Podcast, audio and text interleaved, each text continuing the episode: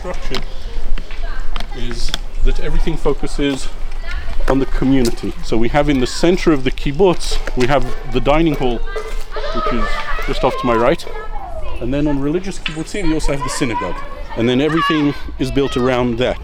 So you have the kindergartens around that, you have the houses around that. And then the outer ring is any factories um, that you may have. And then the outer ring beyond that are the fields and the vineyards. Um, and everything then comes back into the center. Everything comes back into this sense of community, into this sense of family.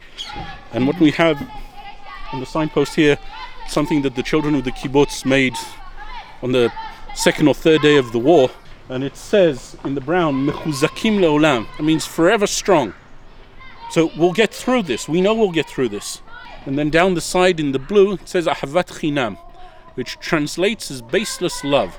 That means we love all human beings simply because they're human beings. We believe that every human being was created in God's image. And our relationship with that human being is based entirely on their actions. We would love to be able to go back to being able to be together, to being able to have workers who come in and earn their livelihood here.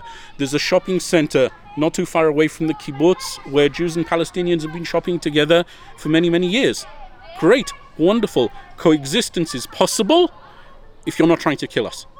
And if you're trying to kill us, we will be strong and we will prevail.